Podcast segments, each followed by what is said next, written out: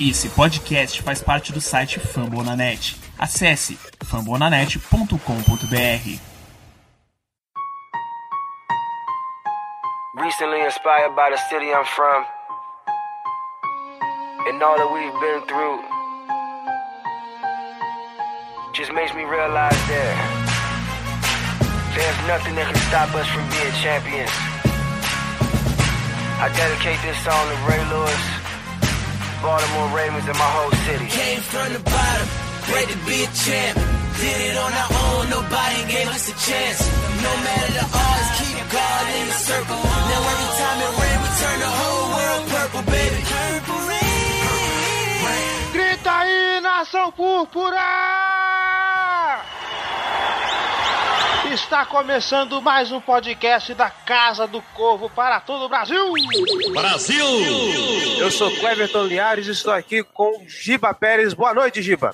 Boa noite, bom dia, boa tarde. E aí? João Gabriel Gelli. Melhor agora, João? Ah, sim, eu prefiro assim, né, cara? Porque sabe como é, né? Meu nome. ai, ai. E na nossa última visita dessa série, recebendo aqui na Casa do Corvo, João Guilherme do Bengals Brasil. João Guilherme, seja muito bem-vindo, sinta-se à vontade, a casa é sua, a água tá na geladeira, o banheiro é logo ali. Fique à vontade, só não repara nos seguranças que estão aí cuidando da, da, da prata da casa, tá? Ah, que isso. Obrigado pelo convite. E é isso, gente. Vamos terminar essa série gostosa sobre os nossos rivais de divisão. Já fizemos sobre o Pittsburgh Steelers no episódio 9. Tivemos a visita do Patrick para falar sobre o Cleveland Browns no episódio 10. E hoje vamos falar sobre o segundo time maravilhoso de Ohio, certo? Esse é, time super, com jogadores super limpos, honestos, que não batem nos amiguinhos. Não quebram a perna. Não maltrata ninguém, só gente de bem, gente de paz. Ah, que não tenta matar o Antônio Brown. Ai, ai. Vamos para os recados.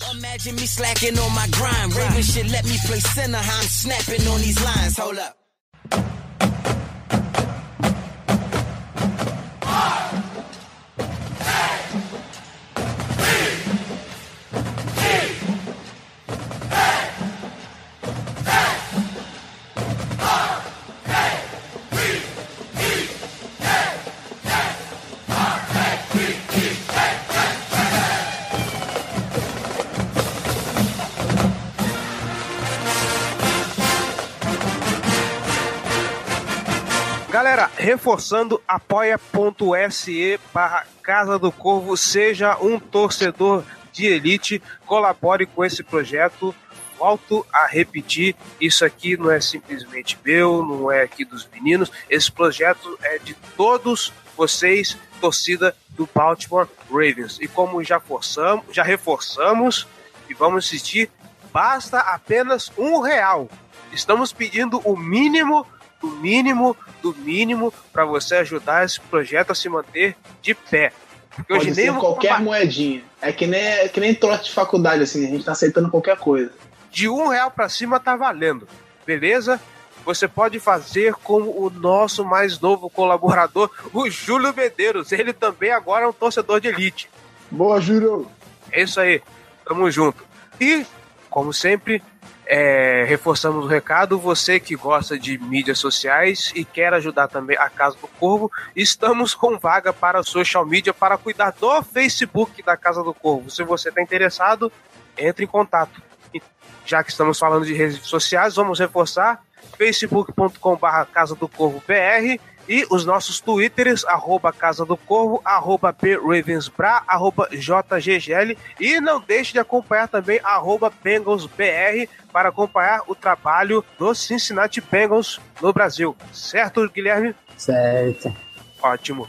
E uma coisa também que eu esqueci de falar na última edição, mas é sempre bom lembrar, você que está ouvindo a gente pelo iTunes, não esqueça de avaliar a gente, vá lá, dá lá cinco estrelas. Pedimos avaliação honesta, honesta, é, avaliação digna, que eu sei que vocês, torcedores, aí são ponta firme, são pessoas legais. Se for cinco estrelas, melhor ainda. E também deixe os comentários para aumentar a relevânncia desse honesta podcast. Nada. Honesta nada, bota cinco estrelas nessa porra aí. Vamos botar, senão, pô, a gente ia ter que pedir ajuda pro nosso amigo aqui do Bengals, que tem um bandido lá pra. Então aí, mete cinco estrelas lá. Se você ouviu, tá ouvindo no iTunes, põe cinco estrelas lá, manda aquele comentário super bacana pra aumentar a relevância da Casa do Corvo no iTunes. Nossa pretensão, claro, chegar ao nível de sermos ali top 10 dos melhores podcasts de esporte do iTunes. Certo? Isso aí. Certíssimo. Vamos ao topo, porra. Vamos. Voltou com Rumo ao. Super Bowl. Tem um cara, eu não quero dizer, mas ele previu que os Ravens esse ano chegam lá, hein? Quem previu? Nosso queridíssimo Shannon. Ah, é verdade. Não, porra, terrível esse cara. Olha o cara do torcida. E gratuito, porra. Ai, ai. E não se esqueça também, deixe o seu comentário sobre esse episódio lá na caixa de comentários do Fumble na net e no nosso e-mail casadocorvobr.gmail.com se quiser pode também conversar conosco pelo Twitter. Falando em comentários, o Ronan Freitas, aliás, esse intervalo de uma semana só prejudicou a gente, hein? É, fica menos tempo para as pessoas interagirem conosco. Um comentário só foi É, né, pô, esse, esse tipo de pessoa aí, né, a gente faz aqui na amizade, né? Esses intervalos mais curtos. Então, né, dando valor aí ao nosso único comentário dessa semana no Famão na Net, o Ronan Freitas. Parabéns, pessoal, incluindo o Patrick Ferreira. Muito boa participação. Um legítimo trash talker que a rivalidade Ravens-Browns merece. Um abraço, galera, e go Ravens. O, Ele o deixou- Júlio, acho que ele fez um comentário no Twitter também. É, mas aí o Twitter entra no bolão, né? O Twitter a gente agradece lá direto, coraçãozinho e vamos pra frente. Mas ele mandou as perguntas dele também, as perguntas vão estar no bloco do Júlio. O Ronan também mandou as dele, que a gente vai fazer lá na frente, no momento certo. E por enquanto é isso. Fazendo aquela básica chamada. Nós somos membros do Fumble na net. Se você está escutando esse podcast, não deixe de escutar os outros podcasts da casa. Dessa vez eu vou lembrar de cabeça, quer ver? Vamos lá.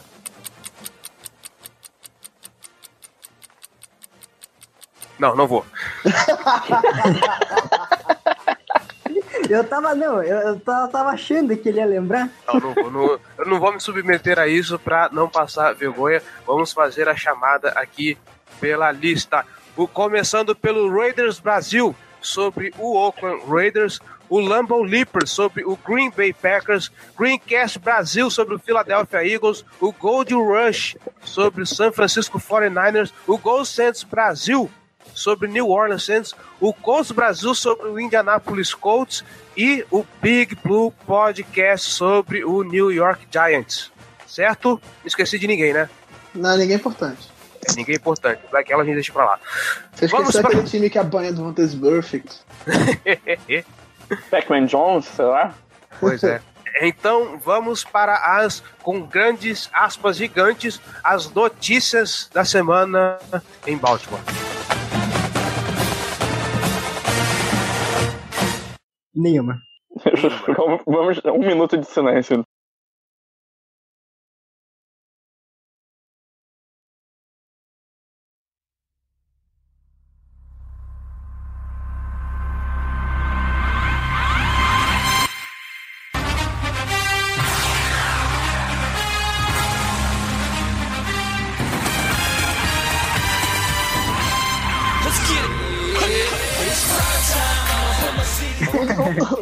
Cada vez, gente, calma. Eu gostaria, gostaria de começar com a notícia mais relevante. A que me deixou surpreso de ver isso aqui. Eu estou chocado com a relevância disso. Brandon Williams se casa. E tira a luz de mel em Londres. Ainda bem que ele tá tirando a lua de mel em Londres agora, né? É, daqui a pouco ele tá voltando pra lá, né? Podia por Então, ainda bem que agora e não vai sendo quando ele voltar. Graças a Deus. É, ele fez até um vídeo lá dizendo que tava conhecendo o Big Ben de verdade. Essas alfinetadas são excelentes, né? Ele conhecia o Big Ben do, do mas conhecendo o Big Ben de verdade. eu não duvido nada que ele tenha escolhido Londres só pela zoeira também, né?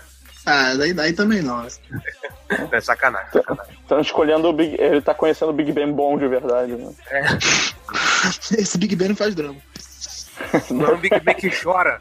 Nessa, nessa corneta, o, o, o João Guilherme pode ajudar a gente. né? Olha, o pior é que dá pra falar nada. Porque se eu zoar o cara, vão me zoar e não dá. Ruivinho lá não, não ajuda também. É, mas fala, fala mal é a alma do negócio. O Giba tá aí, o é. Giba tá aí há 10 episódios só fazendo isso. Não, porra, é, o Big Bang fica naquele mimimi de aposenta, não aposenta, aposenta, não aposenta, toda precisam, porra. Ah, vamos combinar. É, o Big Ben é o cara mais chato da NFL, cara. Porra. Puta que pariu, cara. Cada pancada dele é uma valor- valorizada que ele dá. É tipo, É, Ele é um cara muito durão, é, tipo, ele é, ele é foda de- do sentido dele de, pô, vou tomar porrada, vou continuar jogando, mas ele tem que fazer todo mundo saber que tá doendo, que ele vai fazendo um sacrifício e tal, porra, tem que deixar bem claro isso. À- Às vezes me parece mais tipo aquela, aquele. Aquela falta que o Rivaldo sofreu na Copa de 2002, que o cara chutou a bola na perna dele e levou a mão na cara. Rivaldão, Não, e é, É. é, e é tipo aquela coisa. Ah, vou jogar. Ah, não vou jogar. Ah, meu Deus. Implora pra eu jogar. Pelo amor de Deus, cara. Porra. Seja homem. Seja homem. É, é muito frouxo, né, cara? O Big Ben é muito frouxo, tá louco. É, mais alguma notícia relevante? Assim, até ela é relevante, assim, a gente pode dizer que é relevante. Mas o Jameson Hansley dizendo que o, que o Jeremy Macklin foi a melhor contratação da AFC North na temporada. Não teve grandes contratações, né? Então, pra quem não tem nada, metade é o dobro. É, não, então, as grandes contratações da FC Norte nessa, nessa intertemporada foram o Tony Jefferson, pois é, o, o Jeremy Macklin, o Kevin Zeitler JC Treader e Kenny Britt. Kenny Britt. né? Pô. Eu não consigo lembrar de ninguém que os Steelers e o Bengals contrataram que fosse alguém que fosse fazer alguma diferença. Quando você tá É, ninguém. Quando você Teve- tá no deserto, o poçador vira oásis, né? Pô, precisava de nada, né? Ah, não, é, não contratamos ninguém, mas vendemos Deus imundo, né? É, não, pô, coitada da linha ofensiva. Nossa senhora. Coitado do Titio Ruivinho. Vai apanhar pouco, assim. Na boa, vocês fizeram um desmanche violento, cara. Que isso? Não, eu, assim, eu me surpreendi pelo draft eles não terem pego um cara de linha ofensiva. É, tipo, não era o draft com mais opções de linha ofensiva da história da humanidade, mas assim, seria Ah, não, mas dava pra. Sim. Tipo, E também é, eu não entendi aquela parte deles terem pego um kicker. Tem três kickers no roster agora. Não, Eu não, e, e foi, eu não entendi aquela parte deles pegarem um kicker. três kickers no restaurante. e, e nem era o kicker que era tido como o melhor do draft. O pior é isso. Pois é. É, pois ah. Não, assim, é, os Bengals gostam de pegar a cara que tem antecedente na polícia e pegar a cara e cagar com o draft, né? Em resumo. Foi basicamente o que vocês fizeram, assim, né? Um cara que machuca muito, um cara que bateu numa mulher, E um kicker irrelevante. mas o Mixon pelo menos é bom. Não que o Ross não seja, né? Mas, Então, Eu acho que a é, gente ainda vai aquilo- chegar nisso, né? é. Tem mais alguma notícia relevante não ou irrelevante? Não, Shannon Sharp, né, pô? Ah, é, não, mas aí a gente entra na categoria de relevante já. É, Shannon Sharp dizendo que o, que o Baltimore vai pro Super Bowl. Baseado em quê, aliás? nisso? É, o famoso palpitão, né? É, é uma coisa que, é uma coisa que as listas do Jill Brandt no início da temporada. Ele faz só para jogadores xingarem no Twitter. É, ele- explicou que, que ele foi chamado pelo Peter King do, do Monday Morning Quarterback. É, ele foi chamado pra fazer, junto com outros 12, outros, on- outros 11 caras, um- uma espécie de fantasy draft da história da NFL. Aí, pra se preparar, ele fez essas listas dos melhores jogadores de todos os tempos e tal. E aí, os editores da NFL.com acharam que, ah, pô, é uma boa ideia, vamos, vamos publicar isso aí. Maluco, que listas horríveis. Ah, eu- não, mas tu falou só Ah, assim, porra, isso aí é bom, né, pô? É, então, exatamente. Só, só, isso dá audiência. Ainda mais numa época que não tem notícia nenhuma, como pode ver pelo que a gente tá elaborando. Mas, pô, a gente pode falar, né? Ele, ele botou o Justin Tucker como o melhor kicker da história da NFL. O que é um absurdo, diga-se de passagem. O cara é bom. Agora, se você falar melhor que da história da NFL, vamos diminuir essa barra aí, cara. Pelo amor de Deus. Ele O é cara bom, tem mas cinco 5 temporadas. anos de NFL. Ninguém é o melhor da história com 5 anos de qualquer coisa, cara. Isso não existe. Vinatieri tá, tá aí jogando de bengala, porra. Que 53 anos de NFL, porra. é, game winning em Super Bowl e o cara vai botar o Tucker de melhor da história. Não que o Tucker seja ruim, ele tem potencial pra ser, mas ele não é ainda. É, se não, pô, se o Tucker mantém esse ritmo por mais 5 anos, aí tá, você pode botar, vai ser. Vai ser. Ele vai estar na conversa ali pra ser o melhor da história. Agora, não, não existe isso, né? Troféu cavalo pra ele, né? É, ele botou. O, o, um absurdo também ele botar o Ed Reed em quarto entre os safeties. Isso! Tipo, o Ed Reed. Você pode discutir a primeira posição, assim, mas eu acho difícil ainda. Mas ele botou em quarto atrás do Polamago. Ah, atrás do. Eu acho que ele botou ele em quinto e o Paulo Amaro era o quarto, não era não? Não foi não, isso ele é não? o quarto o Polamago o terceiro. O terceiro? Ah. Dois jogadoraços, dois que vão entrar no Hall da Fama ano que vem? Ou. Ah, não, no próximo só. Polamago acho que é só no próximo. Esse, esse, Não, essa os próxima dois temporada- pararam no mesmo ano, pô. Não foi não? Não, tô falando, o- os do, é, o Ed Reed eu- eu- é porque ele jogou mais uma ou duas depois do Ray Lewis, isso que eu não sei. O Ray Lewis eu acho que ele entra nessa já, 2018. Ele parou depois do Super Bowl em então o 2013. Ed Reed tem mais uns dois anos. É, eu acho que o, o Reed só parou em 2014, 15. 15? É, Pô, 2000, tão é, pouco tempo assim? temporada Ah, eu vou 2014, pesquisar isso aí. 2015. É, eu não Eu certeza. sei que eu fiquei intrigado. É porque ele saiu, ele foi pro. Foi pro Jets, né? Ou depois pro Texans, nossa. Ele parou em 2013. Foi 2013 mesmo? 2013, 2014, né? Ah, a temporada, 2013, 2014. É, mas ele só, ele só anunciou a aposentadoria dele em 2015. 6 de maio de 2015. Aham. Que aí é Mas o a né? A última vez que ele jogou foi, foi em 2013. Pelo Jets. Isso. Ele foi, Tá. foi do roster do Jets e do Texans, não entendendo? É, e quando, é quando ele começa a contar. Então, a partir de 2015 é quando começa a contar a É, aposentadoria dele. Então, ele só vai poder em 2020. É, sim. O bom dessa mídia, no podcast, é que ela é que nem conversa de boteco. Por mais fraco que esteja o assunto, ele sempre rende. É, vai falando. Por exemplo, o Grêmio acabou de abrir o placar contra o Flamengo. Ai, que horror. Ótimo. Eu, e meu, eu não tô conseguindo ver o jogo porque meu TV travou. Mas vamos lá. E beleza. Ok. É, então vamos para a pauta, certo? Ou tem mais alguma coisa relevante aí? Nada. Não que eu me lembre. Então vamos para a pauta. Vamos.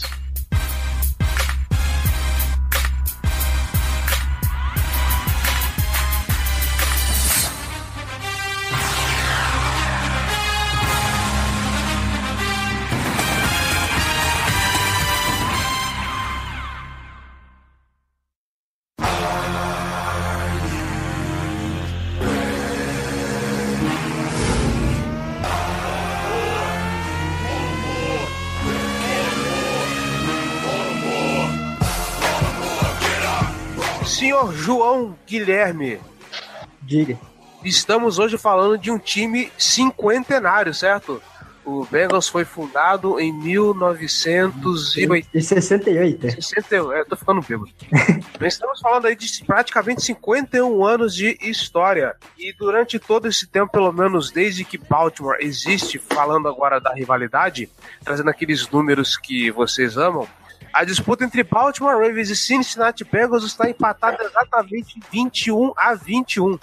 É, é assim, é, cara, é estatística de beisebol isso aqui praticamente. Por quê? 21, é, 21 a 21, exatamente é, 14 vitórias e 7, e 7 derrotas para cada time em suas respectivas casas. Isso porque a gente tem uma freguesia recente bem grande, né? Senão a, gente estaria, a, gente, a gente começou mais forte na, na rivalidade, mas recentemente a gente tem uma freguesia razoavelmente chata. Um bocado, né? O último jogo foi é, fora, foi no estádio do. do- foi, em Cincin- foi em Cincinnati, e foi o último jogo dos Ravens na, na, na temporada passada. Que Aquele o- jogo que tava todo mundo botando pé com a vontade de jogar, comovente, assim. Não, e o discurso. E o discurso do Harbaugh antes do jogo foi nessa linha, né? Não, porque a gente tá com moral, a gente tem que fazer um placar positivo e não sei o que, e no fim das contas, É. né? Vamos jogar pela honra, pra descer no, no, no draft. É, jogaram com. tirando o pé totalmente. Foi um jogo patético, o time foi muito mal aquele jogo. Horrível. Que isso, os Bengals jogaram bem. Aí então diga Não. por você. O Bengals jogou bem, o que eu Não, achei é. até estranho, porque tipo, você é você. Aquele, valendo nada, sabe? Os times não chance de nada. Então é tipo você. Ah, escolher por descer, no, por descer no draft. Assim, ah, tipo, vou jogar bem aqui nesse jogo que não vale nada só pra perder duas posições no draft. Não, é, é porque eu até me surpreendi depois de todo aquele rolo no finalzinho da temporada contra os Eagles. Em casa, os Bengals jogou bem pra cacete. É, o Bengals foi bem. O Baltimore, o Baltimore tipo, não forçou o pessoal que tava jogando no sacrifício, né? O Yanda, acho que o Yanda não jogou, o Suggs não É, jogou. nem tinha. Nem tinha É, nem tinha porquê. Exatamente. E, mas quem entrou também entrou com uma vontade contagiantes. Ah, e também, pô, tava, o time tava de ressaca da derrota no Natal também. É, tu, toma, É tu, tu perde daquele jeito, né? Perde daquele jeito, não é tipo só perder. Compreensível, o jogo não valia, não valia mais nada, então tá, tá de boa. Assim, Você sabe o que, que é, é triste, ô, ô, Gelli?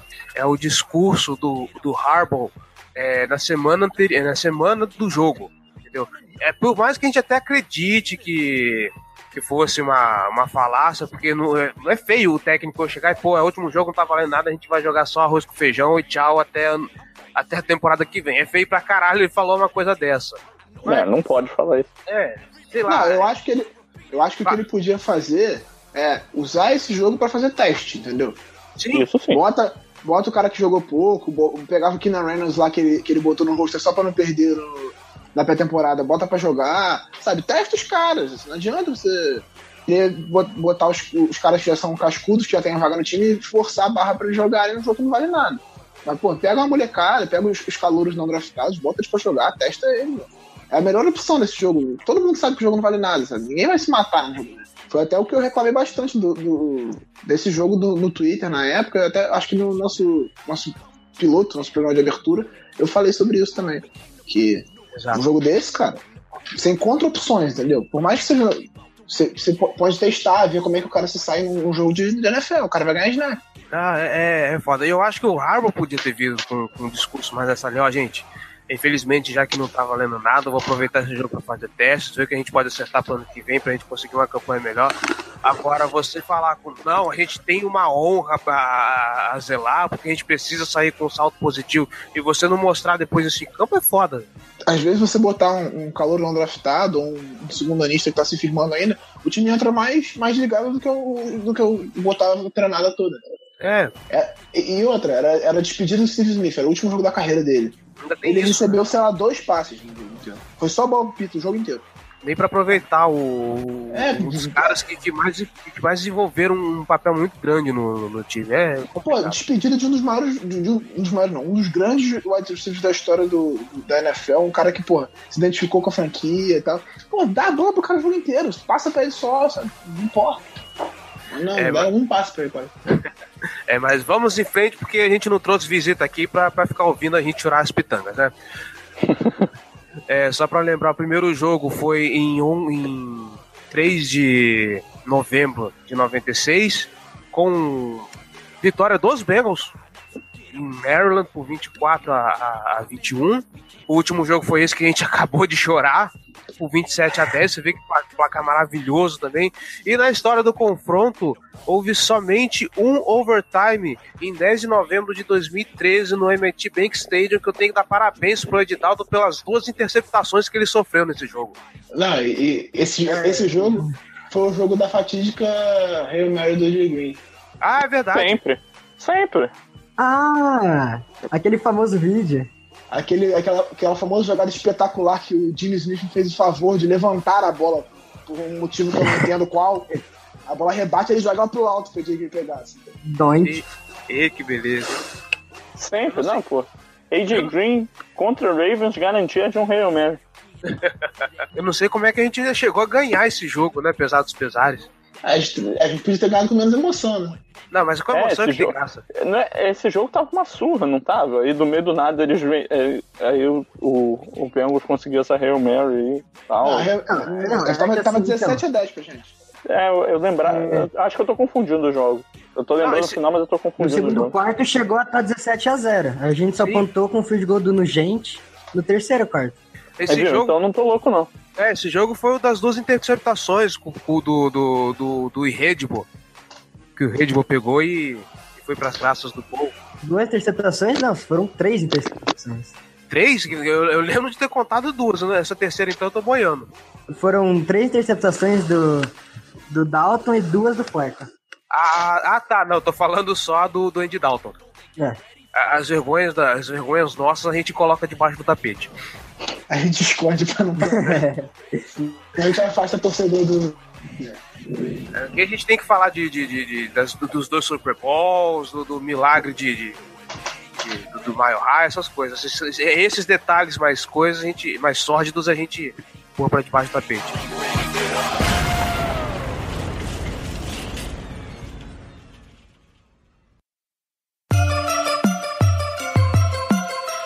Purple, black and purple, black and purple, black and purple. Black and purple, black and purple, black and purple, black and purple. Yeah. Mas, colocados os números aqui, vamos falar então das armas que os Bengals vão apresentar no ataque. Não estamos falando de nenhuma submetralhadora, a gente não tá falando de cacetete, nada disso. Por incrível que pareça. A gente tá falando do ataque do time de Cincinnati. Então, João Guilherme, eu, é, vamos começar falando sobre essa dupla maravilhosa de wide receivers. O que esperar agora de AJ Green fazendo dupla com John Ross? Você acha que dessa vez Ed Dalton Olha- tem armas mais poderosas? Então, eu acho que a briga ali fica muito entre o Brandon LaFell com, com o Ross pra ver quem vai ser o wide receiver 2. Isso aí vai ter que se estabelecer direito, porque até o Brandon LaFell eu gostei quando o AJ Green tava fora machucado. Ele foi uma boa arma, assim, pro, pro Andy Dalton. Então, não sei se o Marvin Lewis vai arriscar muito mudar o, o wide receiver 2 ali. Eu acho que o, o Ross ele pode ser o, o que. A, a arma para esticar o campo, né? E, a- e aí isso, É, então. faz, isso faz a diferença. É, assim, por exemplo, se tivesse um AJ Green e um Ross naquele Hail Mary do ano passado contra os Browns, era outra história ali. Pois é, o, o Ross, é, o Ross vai fazer o que o que o, o que se pretendia, o que se fez com o Mike Wallace, né? Ele foi tra trazido do Baltimore para isso, para ser o cara que esticava o campo e abrir espaço para os outros receivers. Só faltaram os outros. Só voltou o cara pra quem ele tava abrindo espaço, né? Pois é. Aliás, eu preciso deixar registrado aqui. Eu quero deixar o meu muito obrigado aos Cincinnati Bengals por ter draftado o, o John Ross, tá bom? O Baltimore nem pegado não, cara. Ah, cara, mas se pensa no cara que soltou um berro, mas um berro, quando viu que o Cincinnati draftou o John Ross, cara. Só pra tirar essa urucubaca de longe. Eu preferia que ele fosse para outro lugar, assim. Na- que não fosse o Ravens, mas também que não fosse pra divisão. Porque ele é Ótimo. talentoso. E ele Isso junto falar. com o Jay Green, É, é isso que eu ia falar. Ele é bom pra caralho. Eu não gostaria de enfrentar ele duas vezes por ano. Da mesma forma que eu também não gostaria de ter ele em Baltimore porque ele não encaixa no time. E tanto se falou em mock draft de que o Ross é pra Ravens, o, o Ross é pra Baltimore, o Ross é pra Baltimore. É, ele era um dos caras bem cotados pra pra fazer parte, pra ser draftado, mas acabou que foi pra, pra Ohio. E isso já me deixa um pouco mais feliz. Não sei se tão feliz assim pelo fato de enfrentar ele duas vezes no ano, mas É, e não são só essas as únicas peças do Andy Dalton. Né? Ele tem um Tyler Eifert de Tyrande, que é um dos melhores da liga. Ainda tem um Tyler Boyd, que foi muito bem. Que foi muito bem, não, mas ele foi uma peça interessante. Mostrou qualidade em alguns O momentos. Tyler, o Tyler Boyd é um cara que é muito lento, mas ele, ele é um bom recebedor de slot. A melhor produção dele foi no slot mesmo. Tem o Josh Malone, que é um que era uma, uma peça curiosa do draft, assim, poderia, pode ser um cara a ser trabalhado para no futuro ser, uma- ser um bom wide receiver. Então, o, o Bengals, né, nessa parte do ataque, ele é interessante, assim, ele tem algumas Não, também me surpreendi lá com, com o Erickson, que ele sempre. Ele, ele era o cara que retornava os punts pra gente. E, cara, a velocidade dele surpre- me surpreendeu demais. Teve um punch retornado lá de 86 jardas. E se ele for trabalhado direitinho assim, vai dar uma briga boa ali pra ver quem vai pra, pra wide receiver. Pois é, o, o Bengals tem uma briga interessante para ver quem vai ficar no roster de receiver. Pois é, tem muito pra pouco, né? Pois é, tem, tem muitos jogadores. Sem Brandon LaFleur, tem Jay Green, tem John Ross, Josh Malone, Tyler Boyd. Só eles já são, são foram cinco. E dificilmente o time vai levar muito mais do que seis wide receivers pra temporada. Ainda mais com uma inconsistência na linha ofensiva que ele vai precisar ter peças para rodar por caso de um jogador não funcionar. Então, a tendência é que esses cinco se firmem entre, entre os titulares e um ou outro, e alguém brigue pela última vaga. porque é, a briga ali pra ver quem entra pro roster é- dá pra dizer que é mais difícil do que pra quem pega um vira um wide receiver titular. É, porque a uma vaga titular já é garantida do Jay Green, e aí você vai, vai ter alguém brigando por segunda vaga e outro jogando de slot que pode ser o Tyler Boyd, que foi até o que o Jerry falou. Ele, fa- ele, ele é lento, mas ele faz Uhum. bem a função. Então, é, uma, é a briga porque tem uma vaga aberta. É, é complicado. Será? Será que o AJ Green tá garantido com uma vaga? Tá vindo de lesão e tal? Ah. Pô, pô, acho, será? acho que não. Acho que não, hein? Será Rumores de que vai ser trocado. cortado, eu diria. O AJ, o AJ Green é muito foda. Baita, baita. Baita inveja que eu tenho do, do, do Bengals em relação a ele. É, não, não, é, não é à toa que é a principal arma do, do Andy Dalton, né? Não, e ano passado ele tava tendo a melhor temporada da carreira dele. Ele fez quase mil jardas em só 10 jogos. Ele fez 964 jardas, eu acho, em 10, em 10 jogos só. Porra, isso é um número quase insano, cara. Se você for pegar a média disso, ele ia chegar a quase 1.600 jardas. Ia ser o líder da NFL em jardas de recepção. Presta ele pra gente aí, Guilherme. Só essa temporada. Não, não. Dá não, cara. E, e também tem aquela coisa, a gente precisa de wide receiver rápido que se livre da, da marcação o mais rápido possível, porque não tem linha ofensiva, né? Pô, quer o wide receiver mais rápido que o John Ross, cara? Quebrou o recorde do, do 4 Dash no, no Combine, pô. Então, é, assim, é por isso que eu acho que o John Ross vai entrar de wide receiver 2. Foi de Mas, mas não é exatamente essa velocidade que o Bengals precisa. O Bengals precisa de alguém que, se, que consiga separação rápida. O John Ross tem velocidade linear, mas aí você chama uma rota longa, o, o QB tem que segurar a bola para dar tempo do cara desenvolver a rota. Tendo uma linha ofensiva insegura, você precisa de jogadores que conseguem se livrar rapidamente da marcação em rotas curtas. Então, você falou num ponto que eu justamente ia puxar. A gente falou bem ampassando mesmo, assim, sobre é, a capacidade do John Ross de correr uma, uma variedade maior da, da árvore de, de rotas. É, e o que a gente, o que muito se fala, desde o Combine eu já venho enchendo o saco a respeito disso. Ah, porque o John Ross é rápido, o John Ross é rápido, que ele é bom, porque ele corre. Mas o quão bom ele é correndo toda a árvore de rotas. Eu não tô nem, vou nem insistir nas rotas mais difíceis, tipo a comeback, por exemplo, mas o quão habilidoso ele é trabalhando a, a árvore de rota. É, o, o Ross não é só um cara de rotas longas, assim. Obviamente, pela velocidade dele e tal, ele, se, ele, ele tem um. Ele é muito acima da média nisso. Mas ele não é, ele, longe de ser um cara só de rotas longas. Ele, ele era o recebedor 1 um do, do, do, time de Washington e ele produzia demais. Então ele, ele, tem, ele tem talento em, outros, em outras rotas. Só que, até. Mas essa questão da velocidade do, do Fourier Dash, é, seria mais importante ver o, o desempenho dele num 20 yard shuttle, uma, um teste desse de mudança de direção, nessa questão de se livrar da marcação rápida, entendeu? Porque o Fourier Dash é velocidade linear. Então, eu acho que ele. Mas ele é um cara muito talentoso.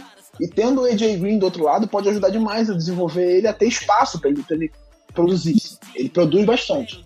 Vamos ver se, se, o, se o Bengals vai conseguir desenvolver ele para se tornar um cara produtivo na NFL.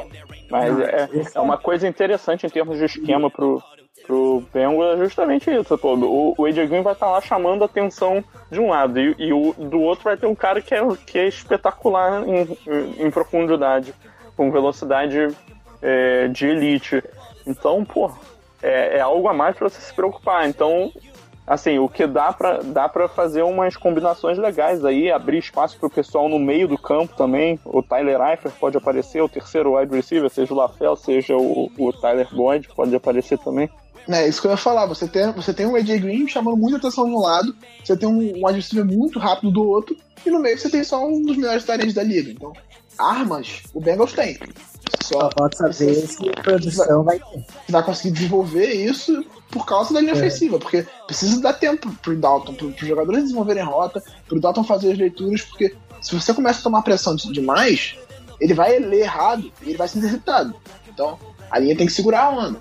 Acho até que, no primeiro momento, pelo menos, o Eifer vai, vai ficar mais nos bloqueios do que em outras temporadas, assim. Até para dar uma, uma segurança maior para essa linha. Dá pra dizer que até o Tyler, o Tyler Croft pode entrar no lugar do, do Eifert pra fazer o bloqueio. Sim, porque ele, o Wi-Fi é um cara mais de, de, receber do que de bloquear. Né? Pois é, porque daí é, você colocando mais, mais o, o Croft, você consegue tentar segurar um pouco mais pro, se for possível, o Joe Mixon aparecer atrás. Pois é, o, ele faz o, o, lead block, né? Ele vai bloqueando, uhum. abrindo espaço pro Joe Mixon. É, outra, é outro caso curioso. Assim, Mixon é um cara talentoso, com, que a gente comparava ele até ao, ao, ao Bell. Não sei, chega tanto. É, é uma comparação mas ele foi chegou a ser comparado ao Bell, um cara que, que é paciente e tal, não sei se tanto quanto o Bell, mas tem potencial. Se, se a linha der espaço para ele, ele pode ser uma peça interessante do Bengals também. Não, é, porque tem sentido ter draftado um running back. Até porque o jogo corrido não estava funcionando temporada passada. E tinha o Sim. Giovanni Bernard e o Jeremy Hill, não era nada. E a linha ofensiva já não tava muito boa. O- o- eu, gosto, eu até gostava da dupla, assim. Eu- o- era até terrível pra fantasy isso, porque Jeremy Hill e o Giovanni Bernard, os dois eram bons running. Aham, mas você não sabia quem. Quem ia fazer, quem ia pontuar, quem ia correr mais. Então, pra, pra fantasy isso era uma tragédia. Agora Não, eu acho assim, que vai concentrar porque- um pouco mais. É, não, porque assim, você teoricamente tem o quê? Uma dupla de running backs que se engatar tá meio complicado pro adversário. E agora. Grande pro- O problema é, é ter espaço pra engatar, né? Com, com essa linha. Não, é, pois é. Aí tá, porque. Mas, posso te perguntar uma coisa? Pode. É, em termos de rumores, você deve estar mais informado do que eu, né? Mas você acha que o Jeremy Hill vai ser cortado? Ou trocado? Pois é. É assim, eu não sei se, se vão chegar a fazer isso. Tem outros, é, dá pra cortar outros pra fechar o, o roster, dá pra fazer não sei o que, mas daí você ficaria com três running backs rotacionando em três no campo. E esse é o último ano de É, contrato eu acho- dele também, né? Então, Pois é, assim, é, eu acho que eles vão ver se devem estar tentando estender o contrato com ele, daí acho que se não estender, eles vão tentar trocar. É, eu acho que não faz sentido você cortar o Jeremy Hill, até porque você ainda não viu o Mixon em campo. Exato. Então você é melhor segurar ele, mas aí também se você puder ganhar alguma coisa com ele, é melhor. Assim, Mas eu não sei se vai conseguir muita coisa no Jeremy Hill também, não. Não, não é, é- é que assim, depende muito da temporada de Jeremy Hill e do Giovanni Bernard. Os dois flutuam muito. Se, se o Jeremy Hill tá uma temporada excepcional, o Giovanni Bernard não tá fazendo nada. Da- e também, aí que você pega o ponto. Você não tem linha ofensiva, você não sabe como os running backs vão se comportar, você não sabe se o novo wide receiver, sua primeira escolha do draft, vai conseguir se sair bem em rotas complexas, em rotas rápidas. E o e o, o Wade Dalton também é outro quarter, é um quarterback que você não consegue saber como ele vai estar. Que isso, Tem um pô? desempenho magnífico nos playoffs. O segundo, o segundo melhor quarterback da FC Norte, cara. Que isso? Não, assim, é, o problema dele é que ele deve pipoca demais. O, assim, o, é, eu, eu até fiquei lendo faz uns tempos já que, o Andy Dalton tava em um desenvolvimento surpreendente, que não sei o que, mas não dá pra levar muita fé nisso. É, o, o- o Dalton, ele, ele, ele carrega essa cruz de playoffs e eu acho que isso atrapalha ele bastante também. Porque não ganha jogo nos playoffs e tal, o time é bom ou não ganha, o time é bom ou não ganha. Ele sempre que chega nos playoffs ele já tem esse peso todo nas costas e eu acho que acaba atrapalhando ainda mais o desempenho dele. E, e assim como o Flaco quando chega nos playoffs cresce, porque já tem essa, essa fama de que, ah, não, nos playoffs ele voa. Sim, confiança é tudo, né? Confiança é, é a desgraça. Tu vê. Não, mas assim- pô, tu, tu sabe que não é tão bom, mas quando tá confiante o cara voa. Então, Não, assim, é. Eu senti ele muito maduro já esse no, no, no- na temporada passada. Ele deu uma evoluída da, da temporada 15, 16 para 16, 17 muito grande. Só que é, nos últimos playoffs foram contra os Steelers. Eu não vi que ele foi o problema. a última partida em específico, definitivamente, ele não foi o problema. Até porque ele não jogou. É, pois é. A defesa foi o problema naquele fim de jogo, É, descontrole tá- emocional. tava ganhando o jogo, assim, até o final. O descontrole emocional prejudicou demais o time. E sobre, sobre a linha ofensiva, qual, qual que você acha que é o formato que ela vai, vai ficar e tal? não dá pra, assim, não dá pra falar nada da linha ofensiva. Porque você não sabe quem vai ir pra titular, você não sabe o que eles vão trabalhar lá, você não sabe se eles vão pegar mais alguém, quem eles vão cortar. Assim, é, a, pra mim, o principal problema disso é a linha ofensiva, né? Uma, é, é uma grande incógnita pra gente. E você tem confiança em algum dos caras? Hum, assim, eu digo que o, o center draftado de Utah, o Demon vai virar titular. Nele eu posso criar um pouco, mas de resto não. É, porque até agora o, o- O Dilma já vai ser titular essa temporada? Assim, é, eu acho que não logo no início, mas lá é, pô, na metade, um pouquinho mais pra frente, eu acho que ele vai virar titular. é porque o, o, o Boldine ele é muito fraco. Pois é. E ele é o único jogador veterano da linha, né? Eu posso ser bem sincero, cara, eu não sei nem quais são os guardas do, do Bengals atualmente. É, segundo a, a lista que eu tô vendo aqui, é Clint Bowling, Clint Bowling, tá? Esse eu conheço. Andrew Smith, Esse eu não conheço, não. que, que foi cortado pelo, pelo Vikings, eu acho. Ah, o Andre Smith, tá. Ele já jogou no Bengals também, ele era, ele era right tackle. É, ele tá de right guard aqui, right tackle tá o Jake Fisher. Sim, o Jake Fisher foi draftado no mesmo ano que o, que o Cedric Abury. Os dois, o, o foi na primeira e o Jake Fisher na segunda. Não dá. Assim, só dá pra chorar com essa NFC. Ah, tamo junto, cara. Ah, não. aqueles, é, aqueles é pior que a nossa. A deles, é, exatamente, a deles tem muito mais incógnitas, já são praticamente cinco incógnitas. A gente pelo É. menos tem três jogadores que a gente pode confiar. Dois que a gente pode confiar muito e um que, que se mostrou sólido, né? Amém. Mas eu também não boto minha mão no fogo pelo Alex Lewis ainda não. Ah, eu gostei dele. Não, então, eu acho que ele foi bem, mas, pô, não foi, não foi uma temporada, ele nem jogou os 16 jogos. No pouquíssimo tempo que ele ficou de left, left guard, ele foi bem. O problema foi que ele, ele, ele jogou de left guard três jogos, aí foi left tackle. Aí quando ele voltou, ele machucou. E aí só voltou no último jogo de right, de right tackle. É, Exatamente, então não, não dá, você não pode dizer que você confia 100% nele ainda. Ah, claro, claro. A gente tem muita, eu tenho muita confiança em duas das posições. Uma extremamente. No, no Marshallana, não tem nem como não confiar. É. Se você não confia, você tem algum problema.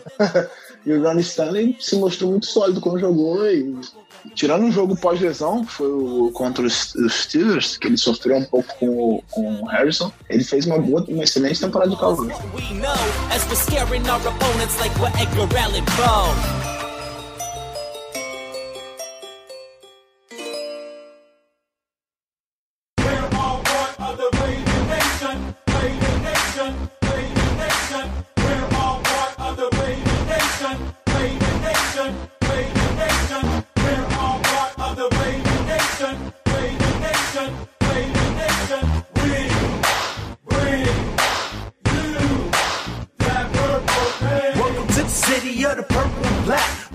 Passar agora pro outro lado, vamos pra- passar para a defesa. E agora dessa vez eu vou jogar a peteca pro Gelli e perguntar por que você confia tanto nessa defesa, Gelli.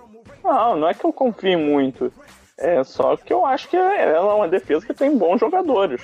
É, eu vejo que é um- uma defesa assim que não, não, não perdeu muitos nomes. É, eu acho que, que assim eles mantiveram o Drake Kirkpatrick, né, que é um dos cornerbacks né, nessa última free agency. É, investiram na profundidade da linha defensiva, que era uma coisa que, tava, que era necessária.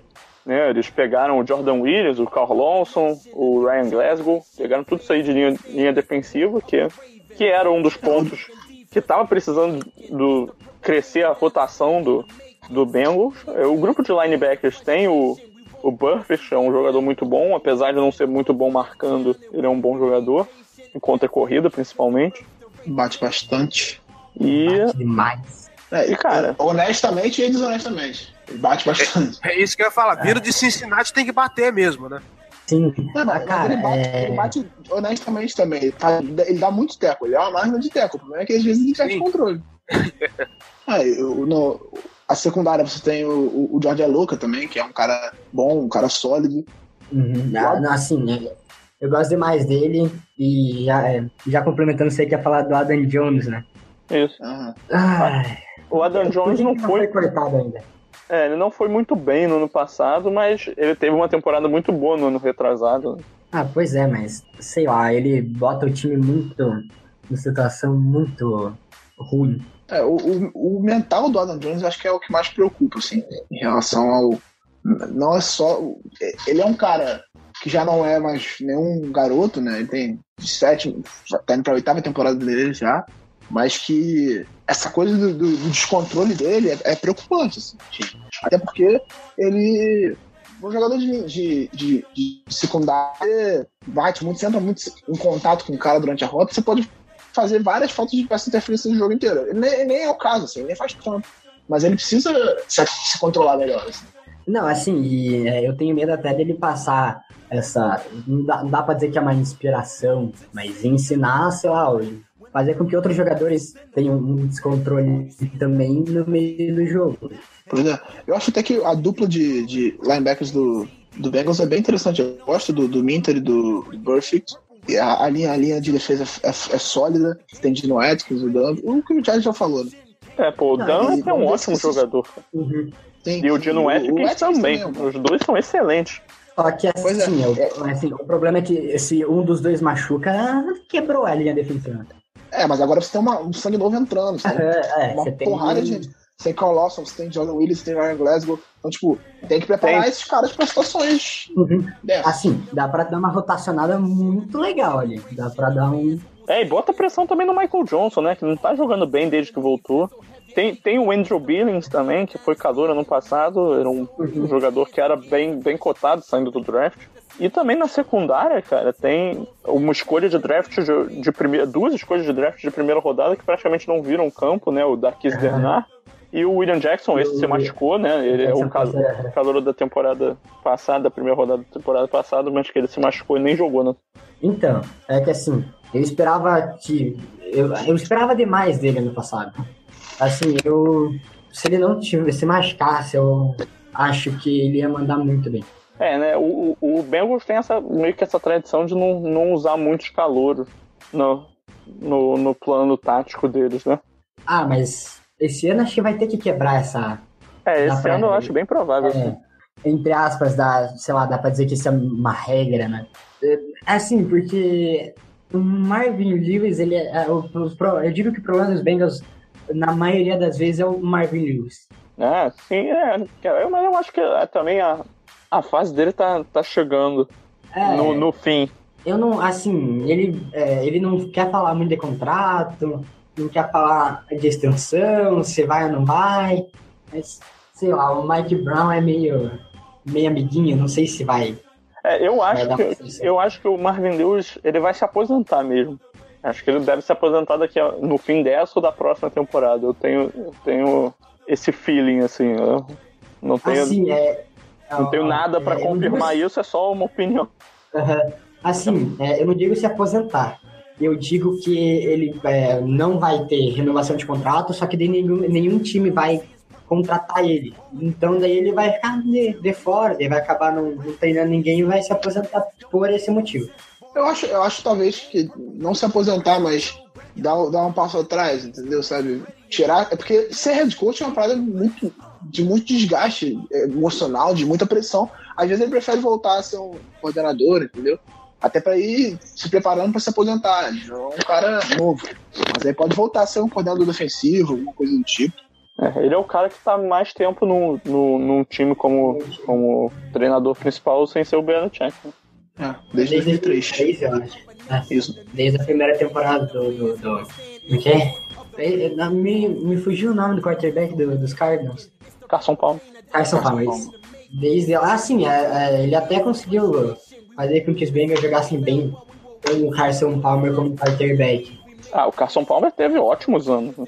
Aham, Não, mas daí saiu dos Bengals brigado. né? Ah, sim, não, ele se aposentou, né, pra, pra sair. É, Parece um linebacker que eu conheço. hein? Fez- fez- o Zac Orr fez um Carson Palmer. né? Ih, rapaz. Eu ainda acho que esse assunto vai dar muito chabu, cara. Eu não sei porquê. É, eu acho que pode dar chabu de várias formas, né? Ou a questão do contrato, ou se ele morrer em campo. Tem várias chances de chabu isso Se ele morrer em campo, nossa, mano. Imagina. Ele tá lá, sei lá, em Detroit, que foi o primeiro lugar que ele foi. Ele vai é, interceptar um cara lá e pum, desmaia do nada. É até estranho, ele não- se ele realmente estava confiante na saúde dele, ele não ter assinado com ninguém ainda, é estranho. Tem o quê? Tem duas semanas já que ele assinou- anunciou que voltaria, até agora não se fala mais em visita, não se fala mais em assinatura. Não, ele pode falar que está confiante. Agora, os times vão olhar isso aí. Ah, você fala que tá confiante e quer jogar pra cima de A? Ah, ah. Não, é, tô falando, não teve mais nenhuma visita, entendeu? Pelo menos eu não vi Sim. mais notícia de visita nenhuma dele em lugar nenhum. Assim, opinião minha, eu acho que do mesmo jeito que a gente tá desconfi... que a gente ficou desconfiado no programa passado, os times também devem estar desconfiadíssimos do que tá acontecendo. O cara tem uma lesão que ele mesmo falou que, pela lógica, não devia nem ter, nem ter sonhado em jogar futebol, e aí agora ele volta falando que tá tudo bem. É, é, exatamente, essa é a questão. Mas aí entra o papel do médico ver o exame. E o que se tinha de notícia na época é que os médicos estavam achando os exames. Sim, estavam olhando e deram até um sinal positivo para ele de que ele poderia jogar. Mas é aquilo, se, se eu fosse médico e houvesse qualquer risco, eu falaria, amigão, pra mim não vai rolar não. Porque é o, é o nome do médico que tá em risco. Né? Ah, mas o que, que vocês têm a dizer sobre o long snapper, o Clark Harris? Não, é isso, te- temos que falar sobre os três kickers. Puta, os três kickers. Chegou no meu ponto. Porra, agora que eu vi, tem o Randy Bullock. Cacete. Esse maluco é muito ruim. Vocês estão montando um time pra chutar field de gol ou pra cobrar pênalti? Me explica. Olha, eu acho que. É. Pra... Pô, podiam manter ele. Não, então, é porque assim, é, eu pensei. O Nugent sai, pega o Bullock, enquanto eles estão treinando, é o Brown, eu acho, que é o segundo kick que eles trataram uns dois anos atrás. É, daí, eu, porra, estão treinando ele, né? E vai alguma hora, vai pintar e ele vai ser o nosso nome. Daí vem grafita o Jake Elliott, que também ele era meio sólido, ele era sólido no college, mas não era um dos melhores nomes não na posição. Cara, o Red Bullock é um horror. Nossa senhora. Ele não é pouco ruim, não. Não, assim, é, e eu demorei pra quando draftar, daí eu virei pro meu primo, que por acaso é torcedor dos Ravens, dos Ravens até, daí eu virei pro meu primo, que é torcedor dos, de- dos Ravens, e ele falou, ah, ele é aquele cara horrível, existiram que errou uns cinco field goals, pontos extras, seguidos, esse negócio assim. Ah, Ah, não, dá, não, daí vem, a- vem pra ele, ah, pra ele se consagrar, né, fazer o nome dele em Cincinnati na, naquele jogo contra os Texans. É. Senhor. Ai. me recorda que esse eu não lembro. Esse é um jogo de Natal, né? É, o jo- jogo de Natal tava o quê? 14, 13, 12, 10, uns pla- um placar, sei lá, um negócio assim. Ele vai lá, era um field goal o quê? 30, 40 jardas? Daí é, dele vai lá, o snap acontece, ele isola pro lado direito do, do Y. Bife patético, hein? Aí que eu tenho inveja dos rivaizinhos de divisão. Não, mas a gente já teve nossa época ruim de, de kicker também, né, Giba? Nossa, querido. cara. Cara, como foi sua reação quando, quando o Billy Candy ferrou o chute? Cara, é, foi o. o o torcer pro Ravens foi esse jogo. Eu, eu, eu nunca mais esqueço o nome dele. Tá tatuado na alma, né? Nunca mais. Eu, eu era nessa época, então nem xinguei ele, nada, mas eu fiquei bem frustrado. Assim. Você, você era uma pessoa calma nessa época? Foi isso que você É, disse? exatamente. Foi. Eu te imagino se isso acontece nesse, nesse ano agora, você explodindo, tá? Ô, Jéssica, É, eu sabe aquelas cenas matar de, ele. de- de- Ele vai ficando vermelho, vermelho, vermelho, aí explode. né? Não, sabe aquelas, aqueles vídeos clássicos de, de- de torcedor americano quebrando a TV? Mais ou menos isso. Minha namorada, eu- minha namorada torce pro Patriots, ela jogou uma bola de futebol americano pro alto comemorando, quase quebrou o negócio na casa da vizinha. Nossa! Nossa. Eu- cara, é porque eu. Eu nem preciso dizer que eu fiquei bem puto. né? Eu fiquei vendo aqueles vídeos de, de, de reação do, do- do último Super Bowl. Mano, o, o que teve televisão de jogador, de torcedor da- do, do Atlanta Falcons sendo quebrada, cara, deu pena. Falando nisso, você viu o vídeo do, do Peyton Manning ontem no ESPYs? Pô, óbvio? Dele Não, não, torcendo pro. Falcons. Não, não vi. Cara, muito engraçado. Ele, ele, ele sediando uma festa de Super Bowl. Aí falando, não, não tô torcendo, eu tô só vendo. Aí Falcons fez um, um touchdown ali, comemorando, aí tirou o casaco, tirou com a camisa do Falcons. Muito engraçado. Aí no final ele quebra a TV também, ele joga a bola na TV na hora do touchdown do peito. Não, mas o Peyton Manning, foda-se, ele tem dinheiro pra comprar uma nova, né? Não, mas foi uma brincadeira. Foi ele, Ah, ele, sim. foi, ele fez uma brincadeira no. Ele apresentou o ESPYs, que é o prêmio da ESPN para melhores atletas do ano e tal. E aí ele fez, fez um monólogo com várias brincadeirinhas dessas. Foi até o, o- o momento que ele sacaneou o Kevin Durant, que viralizou agora nas redes sociais. Isso você viu, né? A parte que não importa você viu, né? É, A parte- Só foi, foi basicamente isso que o Giba disse. Eu sou um poço de cultura inútil, por isso. Não, ele sacaneou o Kevin Durant foi muito bom.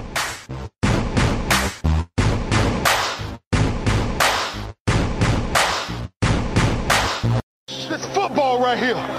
We hung today. Follow me. Hop on this back. That's what real linebackers do because we got each other. Run to the football today and let's knock somebody out. Y'all know we do on three. One, two, three. Oh! Let's go. Let's go. Let's go. Let's go. Let's go. Let's go. Let's go. Let's go. I'm a Baltimore Raven. Bom, é, agora pra encerrar, vamos falar sobre o confronto direto, né? E aí, ô, Guilherme, o que esperar de Cincinnati Bengals pra essa temporada? Se eu me recordo bem, o primeiro jogo é em Cincinnati. Na semana um. Semana 1. Semana 1. Nossa, é. Semana 1, jogo em Cincinnati, eu acredito numa vitória. vai ser, vai ser lá, meio apertada com 47 em cima do Andy Dalton, mas vai dar pra dar uma brincada no jogo corrido. Ousada essa aposta, hein? É, não, assim, é o que dá, né? Porque o Baltimore tem uma defesa muito forte contra, contra jogo corrido. Eu acho mais fácil vocês deitarem na secundária, que apesar de ter melhorado, ainda tá começando a se jogar junto, do que pelo jogo corrido. Não, mas é. Vai ter tempo pra deitar na secundária? Não sei. Depende do pass rush do Ravens, que também não é o melhor da face da terra no momento. Mas eu acredito mais no pass rush de vocês do que no nosso linha ofensivo. Pois é. Eu acho Caraca, que. tá ruim então, hein? Cara, não, Puta que nossa, pariu. tá. Cara, tá pior que os Browns. É, a linha ofensiva tá bem pior que o Brown. Nossa, tá ridículo. Ah, eu, eu acho que dá, dá. Esse ano dá pra gente ganhar os dois jogos, assim, eu acho possível. Mas entra em campo o fato do Flaco sempre ter partidas trágicas contra o Bengals. Ele consegue. Ele tira o pior dele, assim, surge o pior do Flaco jogando contra o Bengals, principalmente lá em Cincinnati. Nossa, parece a Dalton contra os Browns. O, o Flaco sempre tem partidas bem, bem ruins contra o, o, o Bengals lá. Até, até mesmo em, em Baltimore ele joga mal contra os Bengals. É uma coisa bem curiosa, assim. Esse Ah, jogo, do, é. esse jogo do, do overtime ele teve 140 jardas só. Dois Só- touchdowns e duas interceptações. Mas você sabe por que, que é isso, Giba? O, o Joe Flaco tem medo da morte. o Joe Flaco tem que dar valor à vida. Ele sabe que- que vai dar ruim pra ele. O Pac-Man Jones ameaça a família dele assim, ó, vou sequestrar sua, sua esposa, seus filhos, seus irmãos. É, ele liga pro Joe Flaco, Joe, eu vou matar seu papá, sua mamá, seus filhos. É, aí ele joga mal desse jeito, cara. Ninguém consegue jogar bem desestabilizado desse jeito. Mas eu, eu tenho, eu tenho esperança nessa, nessa temporada. Mas, é, eu acho que pode dar. Assim, eu não acredito num- num- né, numa vitória nos dois jogos do Bengals. Acho que depende muito do que do, do- da- como, como vão chegar os times na última rodada. Também tem isso. Não, é, não. É um na primeira e outro na última. Então, dependendo É. de como chegar, se chegar valendo tudo, aí é outra história, porque daí é assim, jogo de divisão já é outro clima, jogo valendo vaga já é um clima mais pesado. Daí entra em ação o nosso querido quebrador de perna e sem, sem mentalidade nenhuma. pois é. Vulgarmente conhecido como Burkett o Adam Jones, mas. Vai dar porrada no meu, no meu re- recebedor. Já não tem recebedor. E a concussão fudeu. É, eu vou usar do meu poder de host e, e me abster da, da opinião. Porque, sinceramente, eu não sei o que esperar, justamente pelos dois jogos estarem nas duas pontas do, da, da temporada.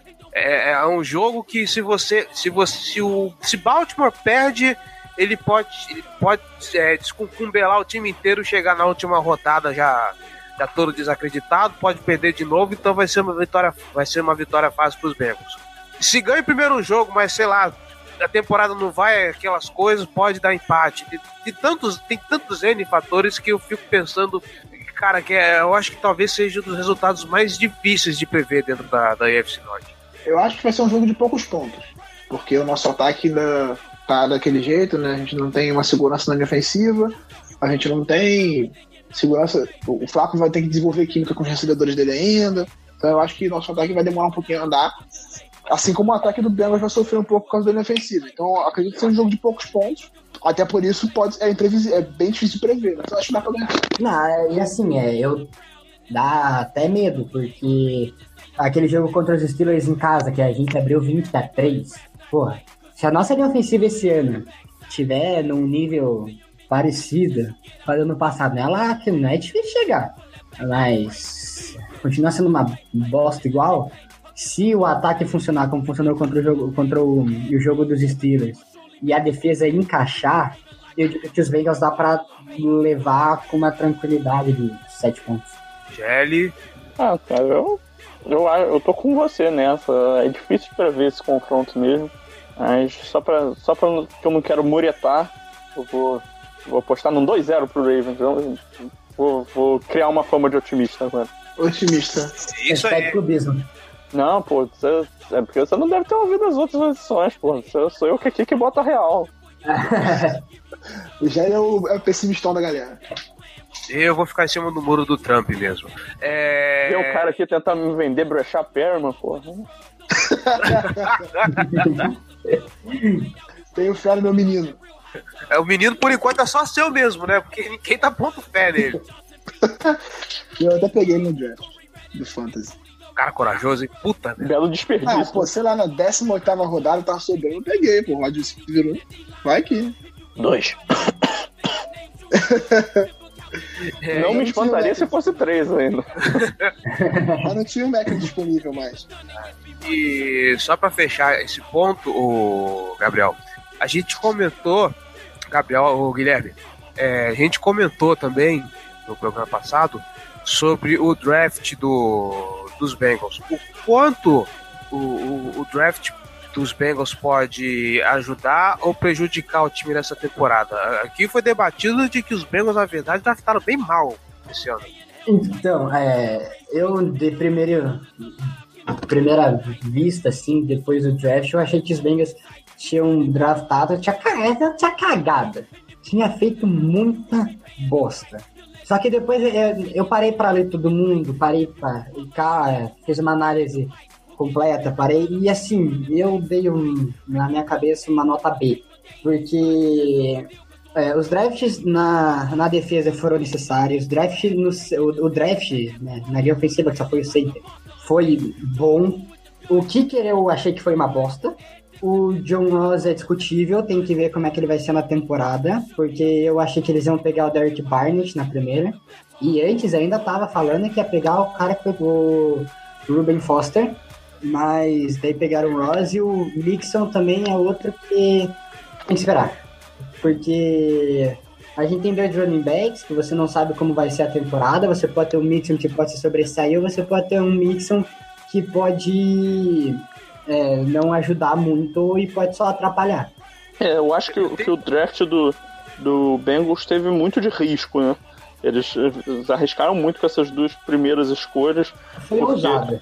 É, exatamente. Eu acho que são jogadores com muito talento, mas também tem os pontos negativos deles muito claros e tem aquele potencial de, de dar errado, né? É, 880, né? O famoso. Acho que ou Floyd realmente viram dois jogadores muito talentosos que vão contribuir muito pro ataque, ou da merda. É, e esse é o problema, né? A diferença entre a ousadia e a burrice vai estar justamente no rendimento do- de- desses jogadores, coitado. Não, e assim, é, o trabalho de desenvolvimento deles na liga vai ter que ser gigante, porque é, os torcedores dos Bengals, inclusive eu, a gente tá apostando muito no John Mixon para que o jogo terrestre volte a ser um ponto forte nosso. A gente tá apostando muito que a linha defensiva volte, é, é o que costumavam chamar a linha defensiva dos Bengals, é, enverga, mas não quebra. Que agora nem enverga, só quebra. Boa. E agora eu tenho que discordar num ponto do que você disse, cara. Eu acho que o Kicker foi a melhor escolha de vocês, na verdade. Não, Que vacilo. Ah, que sacanagem. Não, eu, eu acho que, que na terceira rodada o Jordan Williams foi um bom valor que eles acharam. Era um cara que, que explodiu no combine, mas eu acho que ele tecnicamente não era tão bom assim. Ele começou a ser cogitado na primeira rodada. Na terceira rodada, eu acho que ele, ele foi uma boa escolha. o Carl Eu Lawson, eu, O Carl Lawson eu também, não eu- esperava que ele, que ele sobrasse. sim, é outro cara que quase ninguém esperava que, que fosse estar ali naquela, na quarta rodada, outra boa escolha. E dão aquela profundidade que a gente tinha, que a gente tinha comentado. Não, e se eu ter falado também que eu tô pegando aqui o draft direitinho, foi draftado um running back e um Tyrant também, no draft dos. É, sei lá, pra mim parece que é, só pra fechar time pra, do- dos times especiais, porque não tem o porquê deles. Ó, foi o foi o Brandon Wilson, running back de Houston, e Mason hum, Shrek, sei lá como é que fala sobre a nossa criança, Tyrande de Buffalo. Pra mim só vai ser usado em times especiais se forem usados.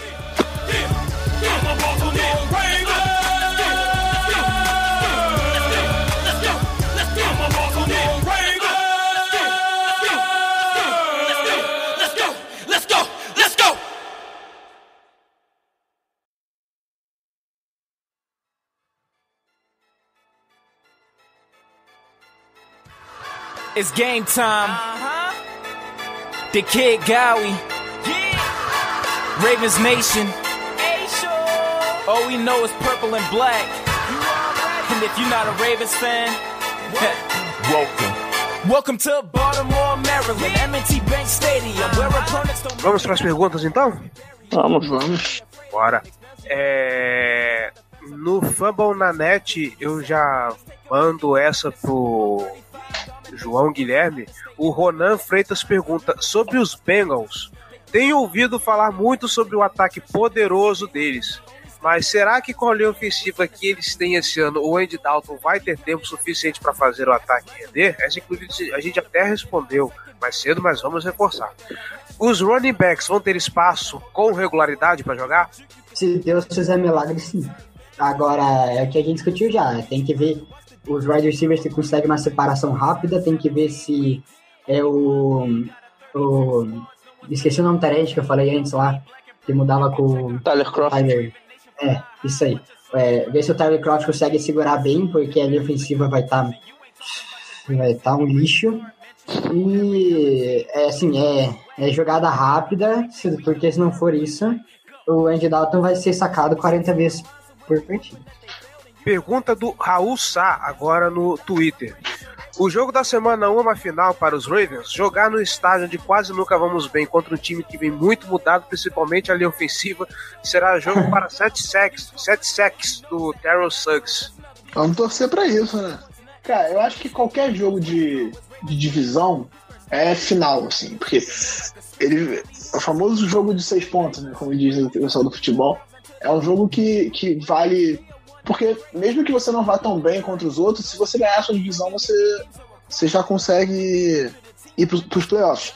E, e isso é critério de desempate. Então, o desempenho na divisão é critério de desempate. Então eu acho que é vital, é um jogo importante e o Bengals briga diretamente com a gente pra, pro wild card, assim, porque eu acho difícil a gente conseguir ganhar a divisão com os Steelers vindo- forte. Aham, não, e assim, eu acho que esse primeiro jogo vai determinar o rumo da divisão para os dois times. É, é. Assim, esse jogo, porque se os Bengals forem jogarem muito bem, vai dar uma amedrontada no resto da- do- dos times ali da divisão dos Browns, assim, é, os Browns dá nem pra contar, dos Steelers. Eu não sei se está assim no calendário dos demais times da AFC Norte, mas o nosso tem uma particularidade que os quatro primeiros jogos, três já são dentro da divisão. É o primeiro jogo contra o Cincinnati, o segundo jogo contra os Browns e o quarto jogo contra os Steelers. Se, é, os, é, os Ravens saem de bye quando? 10, semana 10, se não me engano. É, não, é só de vocês. A gente começa seguidos em casa contra Baltimore e Houston e dois fora contra Green Bay e Cleveland. É só com vocês mesmo. Conhecer de jogos de, de rival de divisão. Ah, é, a gente tem os dois, depois na semana 4 tem os Steelers, né? Mas aí não sei porque quiseram sacanear a gente mesmo. É porque a NFL não gosta Assim, da gente, é, cara. é, Cara, tem que dar graças a Não, Deus é- que a gente vai terminar a temporada em casa. Então, assim é, e dá pra dizer que os Bengals também saíram numa, numa vantagem com esse calendário. São cinco semanas, em dois jogos de divisão, você pega uma semana de descanso e na sétima semana você já entra contra os Steelers. É, É, a gente volta de Londres pra pegar os Steelers. Na semana 4. porque o Harbaugh é bocudo, diga-se de passagem, né? Foi o pedido da franquia. Boatos que tinham pedido pro, pro jogo ser no Heinz Field também. Aí vai tomar no cu. É, Vai ser difícil, né? É, você vai ser difícil, bota pra fuder de vez. Então, segura a corneta aí, porque é hora dele. Hey yo, KA man, it's your boy Rip the Ruler. I had to come back and do it again. Yeah, this time the literally the Ravens remix. We gon' kill it. I done brought the whole city with me. You ready? Yo, let's go. Okay, yeah. Bloco do Júlio. Pergunta número 1. Um. Afinal, quantos tarentes ficarão entre os 53 jogadores? Quem será cortado? Lembrando que ele mandou isso aqui antes do programa com o Cleveland Browns, então já fica aí ah, o disclaimer que a, a natureza, a vida, o destino se encarregou de cortar os tarentes do, do nosso elenco. É, pois é, o Pita já aposentou praticamente, né? Dificilmente ele vai continuar, vai voltar a tentar uma outra, um outro retorno. O, o Waller foi, foi, foi parte da seleção natural, né? Burro. Fudeu. Seleção natural, muito bom. Então, ficamos com quatro tarentes, nenhum confiável, então dificilmente vão deixar, vão cortar algum deles. Vão, vão levar os quatro pro roster pra ver quem rende. Assim. Os, cara, os caras. Acho muito difícil que algum deles seja cortado nesse momento. Pergunta número 2. Manter Martin Mornweg como coordenador ofensivo foi um erro? Bom, isso aí também a gente já respondeu em algumas temporadas. Algumas temporadas é foda. Em alguns programas anteriores, o cara não teve nem tempo de apresentar o playbook dele direito no time. Pois é, a gente já falou bastante sobre isso até. Eu acho que. É, eu acho que é difícil avaliar o, o Mornweg pelo que ele. pelo que apresentou na temporada passada, assim. Você tem um play montado por outro cara, você tem que ir fazendo adaptações durante a temporada pra tentar construir alguma coisa. Então eu acho que merece a chance. Ele de fato melhorou o ataque do Tressman durante a última temporada. E mal ou bem, querendo ou não, o Greg Roman é meio que a, a válvula de escape. Ele tá ali, se der merda, demite o Warner e bota o Roman de, de coordenador ofensivo. Né? Meio que isso, assim. Tipo, ninguém fala isso abertamente, mas eu não duvido que aconteça. E também um pedido que eu faço à torcida: vamos esquecer a história da pior chamada de todos os tempos. Por favor.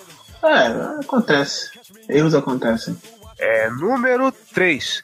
Se nessa temporada não conseguirmos ir aos playoffs, vocês acham que vai sobrar pro Flaco, Harbaugh ou Ozzy? Não. Não, pro Flaco não tem como. É, né? A gente já, já falou isso. O Ozzy, o Ozzy só para quando se aposentar, eu acho.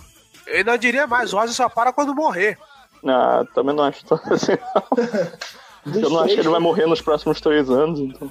Dos três, quem tá mais exposto a É o Harbour. possível demissão é o Harbaugh. Mas mesmo assim, eu acho que mesmo que não vá pros playoffs, ele não vai ser demitido. assim.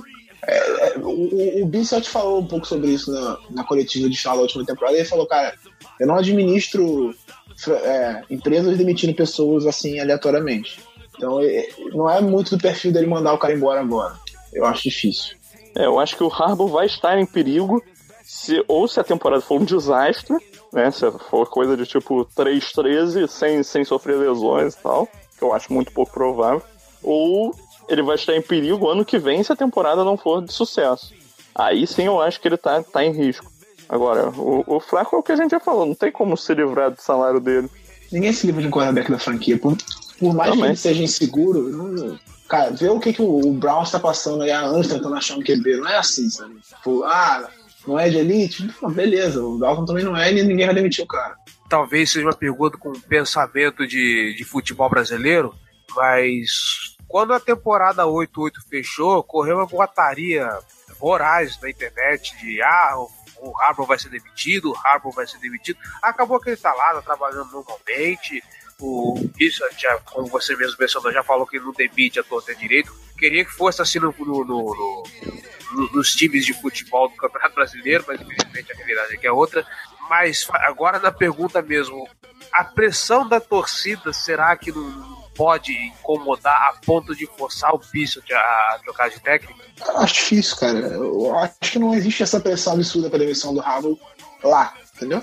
A gente fala-se muito nisso aqui, eu vi até tipo da imprensa lá, nem se falou tanto assim, demissão do Harbaugh, eu vi um ou outro falando, assim, um corneteiro ou outro, mas nem, não, não existe essa pressão absurda pra demitir ele. O Harbaugh é um cara que fez um excelente trabalho durante muitas temporadas e entrou num, o time entrou numa fase por, por conta de algumas circunstâncias, teve azar, um monte de lesão, então não é, não, é também o fim do mundo. Time não é, porra, uma tragédia. Ano passado, se, se não toma um touchdown do Antônio Brown no último segundo, é grande chance dele pros playoffs.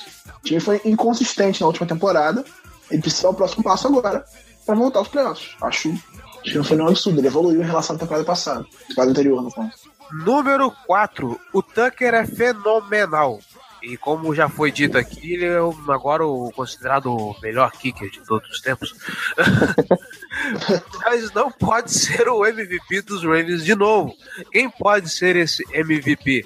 Fechar de pé, Mandiba? Tenho fé no menino, vai ser ele. Cara, é, eu acho que é mais fácil o MVP ser alguém da defesa do que do ataque esse ano, pelo menos. E isso eu concordo com Nessa temporada. Nessa temporada eu acho mais, mais plausível. Talvez na próxima, aí já com um bom draft ofensivo que a gente espera que tenha nesse próximo ano, aí o ataque comece a, a dar as caras. Mas eu acho que esse ano a gente vai ter um ataque mais carregado pela defesa, como foi no ano passado por muito tempo. É o ano do, do Brandon Williams? Ele falou que ele tem que melhorar em relação ao, ao pass rush. Porque ele, ele é muito sólido contra a corrida. Dificilmente a gente toma a corrida pelo meio da linha, porque ele, ele é uma rocha ali. ele- dificilmente arrastam ele, ele consegue segurar bem ali o meio. Mas o. Ele falou que ele precisa melhorar em relação ao pass rush. Então, se ele de fato conseguir chegar mais no QB pelo meio, ele pode ser uma peça monstruosa para nossa defesa. É, você falou que o Brandon Williams é uma rocha, eu pensei ele naqueles forró risca-faca do, do Pará, tá ligado? Número 5, e essa a gente já respondeu. Uma vitória contra os Bengals fora será fundamental pro resto da temporada se quiser playoffs, certo? Exatamente. Eu não diria também só os Bengals, cara. A gente. Os Ravens é um time muito inconsistente fora de casa. Acho que a partir do momento que melhorar essa parte, acho já é um grande avanço. É, isso, acho que isso passa muito pela solidez da linha, cara. Da, da, da linha, da defesa. Entendeu? Você precisa ter uma defesa mais, mais segura. Pra...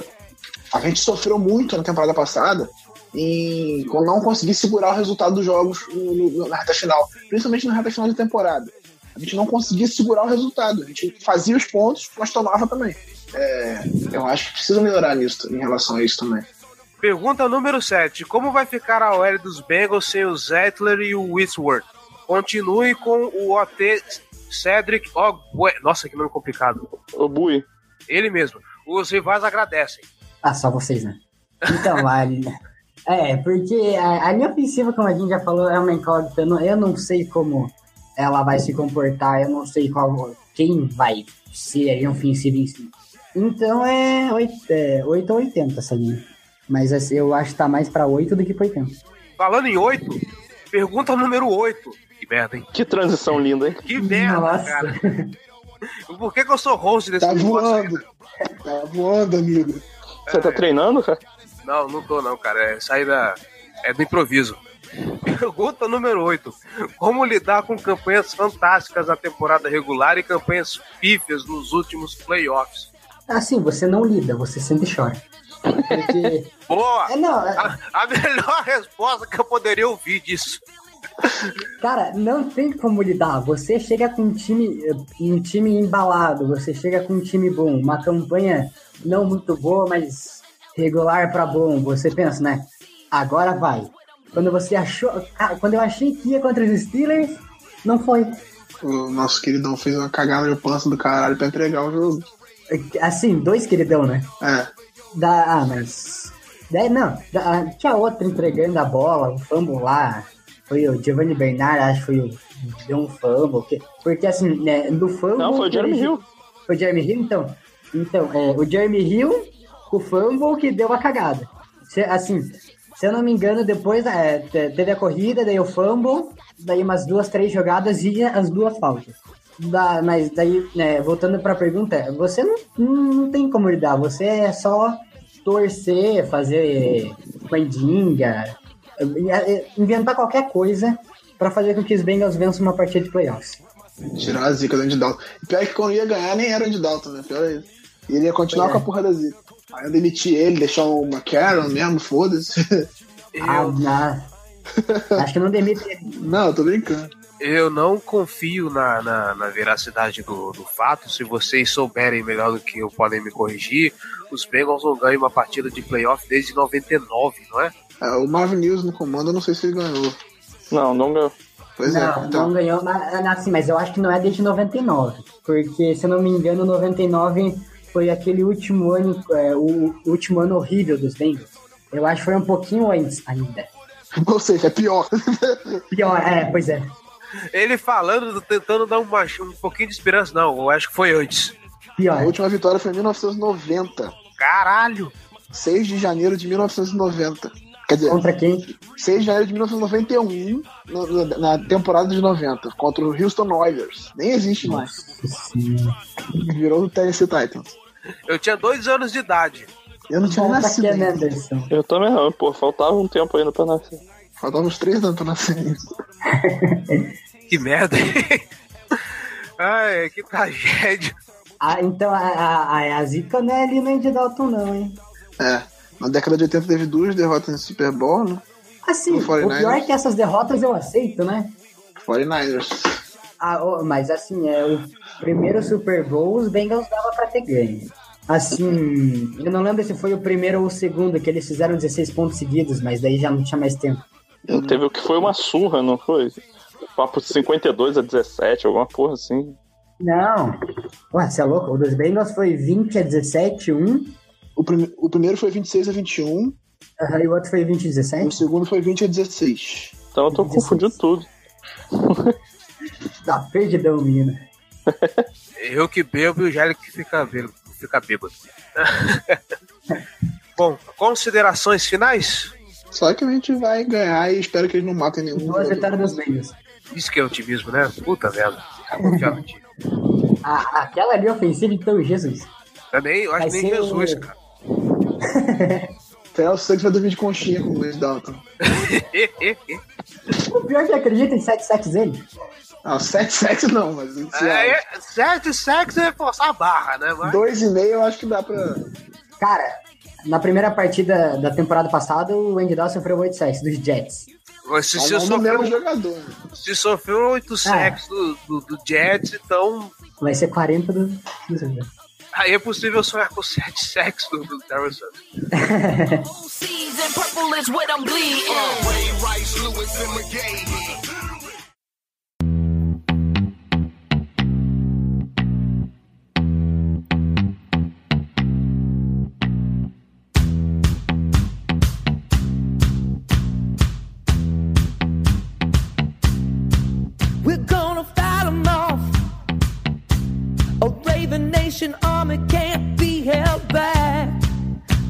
É isso, senhor João Guilherme Serafim, meu muitíssimo, o nosso muitíssimo obrigado pela presença aqui na Casa do Corvo.